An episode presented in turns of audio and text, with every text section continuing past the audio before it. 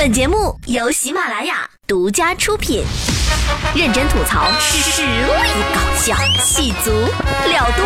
今晚啪啪啪，今晚啪啪啪，今晚啪啪啪。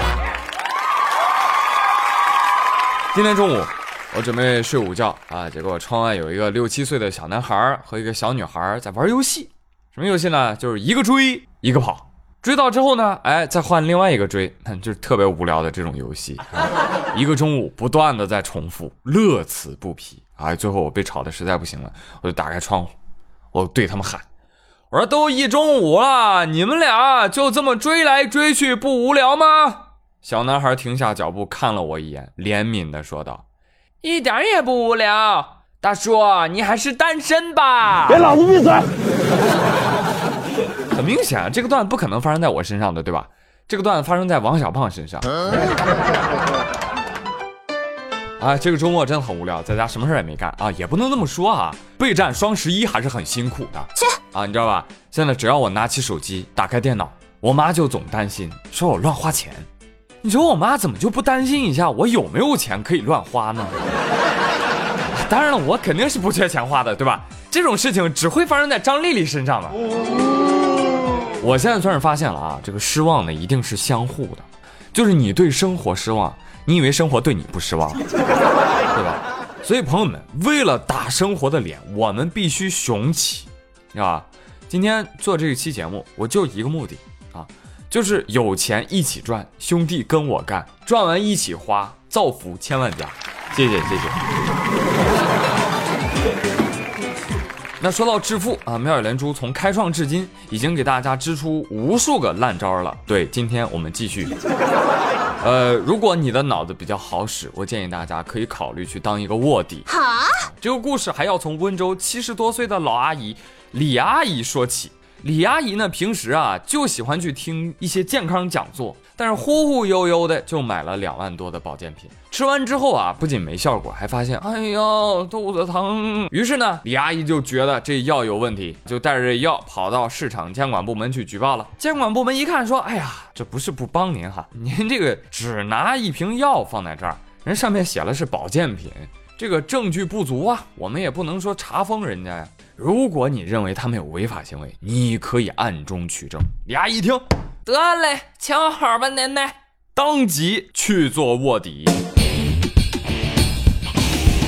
暗中拍照录像取证，最终讲座被市场监管部门突击查封，罚了这个公司一百多万。李阿姨啊，由于做出了巨大的贡献，得到了市场监管部门六点六万元的奖金。看到没有，朋友们？还是浙江的群众厉害，对不对？头脑灵活，成功送上一记反杀。就这点本事？要我说，这届骗子不行。哎，你这在全国最能赚钱、最懂经商的温州去行骗，大兄弟，你这个市场调研啊，一看就没有做到位。带着他的小姨子跑了。要是由此让李阿姨重新走上了创业的道路，嗯，以前呢我没得选，现在呀，我想做个好人。看到没有，无间道老年版。哎，真的，你别笑，朋友们别笑。难道你就不担心你们老了以后脑子不灵光，也被别人这样骗吗？我告诉你，未来科技你们也未必懂，骗子也会跟随潮流更新换代。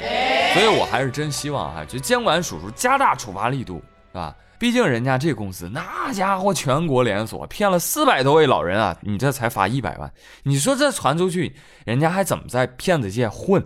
是不是？利润好低啊，兄弟！哎，希望更多的人像李阿婆一样，就站出来举报这些骗子集团，有奖金呢。你想啊，这听着讲座还唱着歌，咔，突然就致富了，哎，这种感觉 nice。好了，朋友们，明路已经给你们指出来了啊，自己要走一走了，好不好？如果有一天朋友们你致富了，有钱了，对吧？那接下来我告诉你，是时候品尝一下权力的味道。很羡慕下面这位同学。江苏省盐城技师学院的一位学生干部，怎么了呢？说这个学生啊，是盐城技师学院啊某个社团的副社长，叫蒋志同。这个蒋同志啊，前段时间离校，马上要回学校了，于是就在社团群里面发通知：“OK，社团的小伙伴们，你们要做好准备了，因为我要正式回学校了。”艾特全体成员。好的好的好的，欢迎欢迎欢迎欢迎。这时候突然计算机系舞蹈部的李乐乐发了三个字儿，哈哈哈。就是这三个哈哈哈惹怒了我们的副社长蒋志同同志。蒋志同在群里说道：“李乐乐，如果不能给我一个理由，四号早上四百字的检讨，我希望能够看见。”李乐一愣：“啊，什么鬼？我怎么啦？”蒋志同说：“李乐乐，为什么我发消息的时候你要笑呢？很好笑吗？” 不不不，蒋副市长同志，您真的会错意了。事实证明呢，当有人打出三个以下的哈时呢，只是礼貌性的回应；十个以上的哈，那才是真正的快乐。正确。所以人家没回你呵呵，就已经很不错了。后来呢，这个截图被发到网上之后，心比天高，命比纸薄，可怜的蒋副社长事后就被校团委提溜走批评教育去了。但是我还是建议你这个舞蹈部的李乐乐同志啊，你还是要以大局为重。这个副社长蒋志同同志是不要面子的。嗯，检讨书当然还是要写的啊，写什么呢？就写四百个哈字吧。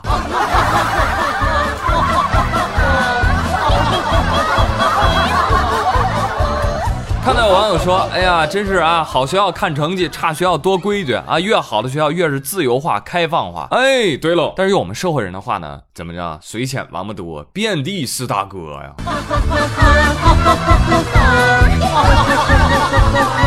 对于这样的学生，我的建议是，学校应该把什么学生干部啊，干部啥呀？就干部，该应该改成学生干事，好不好？你是来干事儿的，好吗？你是来服务学生、搭建桥梁的。不是来颐指气使、作威作福的，懂了吗？唉，但是这个问题是怎么造成的哈？你们也都懂的，对不对？非常现实的问题，行政教学不分开，上行下效呗，对不对？言尽于此，点到为止。所以在此奉劝各位啊，在学校当官的小同学们，注意一下你们说话的方式，我不想再看见第二次。哼。对不起，当我说话变得有点冲的时候，请不要误认为我很失礼。相反，是我良好的教养和遵纪守法的社会责任感，阻止了我直接动手暴打你。谢谢你了，朋友们，以后再听到这么冲的学生干部，你就用这段话来回复他，好不好？来，本期今晚啪啪啪的互动话题就是：从小到大，你做过的最大的官是什么？感觉如何呀？这感觉超棒！来跟我们分享一下。哈哈，我告诉你，我做过最大的官就是我们学校的广播站的站长。了不起吧！小喇叭开始广播啦！他很有成就感，你知道吧？我为我们学校贡献了多少啊？播出事故和螺丝啊！开玩笑啊！就就宇哥这专业水平，小小的广播站屈才了哦！就就就这么说 啊！这就是我啊当官的感觉，好吗？哎，好，欢迎大家来给我留言啊！当然了，我平时特别讨厌就是别人对我凶啊。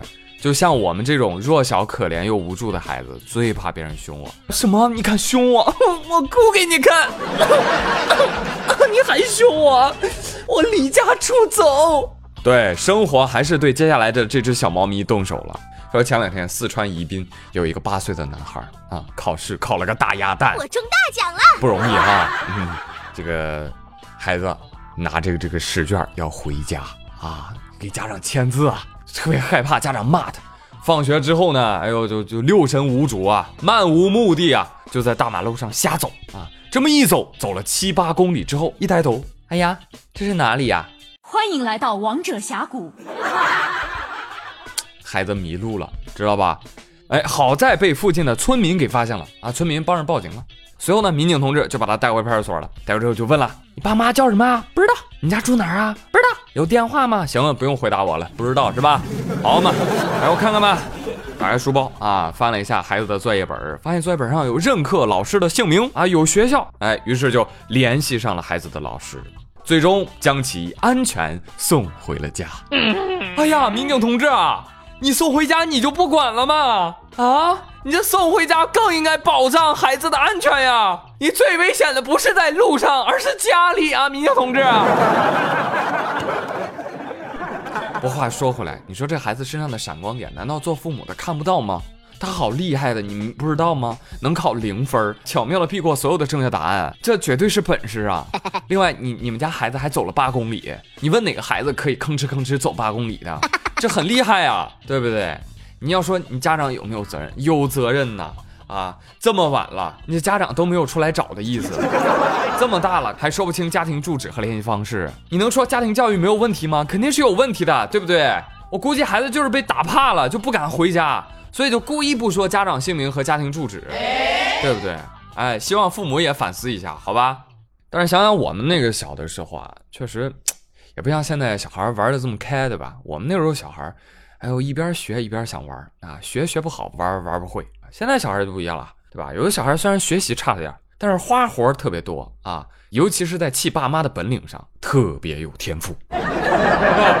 好了，接下来进入到生活大爆炸，一起来给你讲一讲不写作业母慈子孝，一写作业鸡飞狗跳的故事。你数完的两个就是两个，知道吧？那这是几个？再数。一、二，那几个？八个。你的鸡，公鸡就是男的鸡，跟你说了，里边有十二只鸡，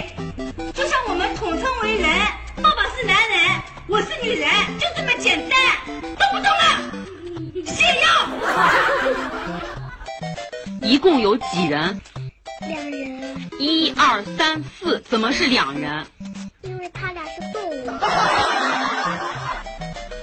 我们订正第三题，念。同学们排队。子午二坐。是凹超，所以是同学们排队抄。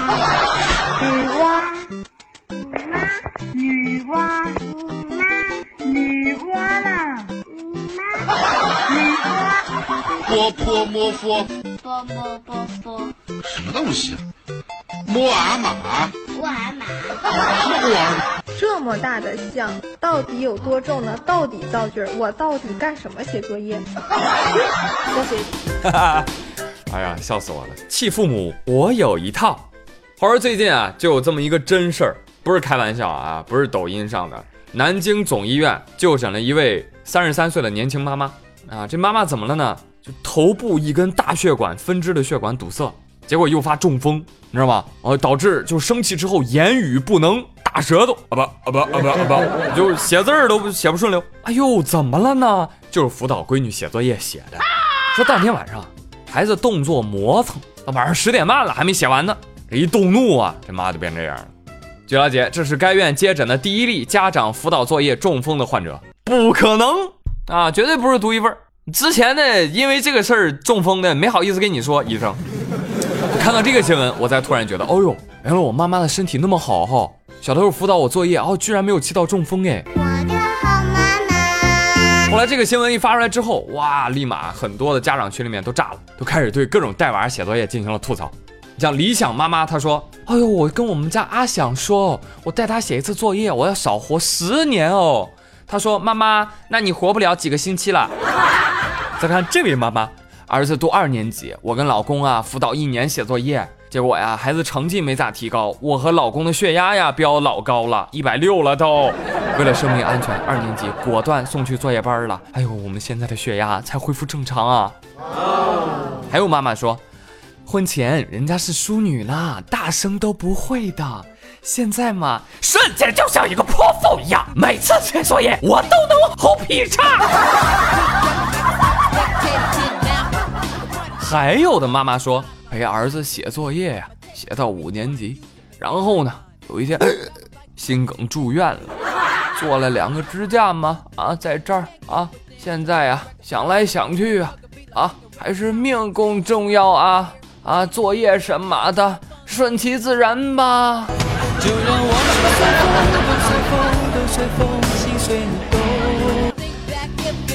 心疼他们啊。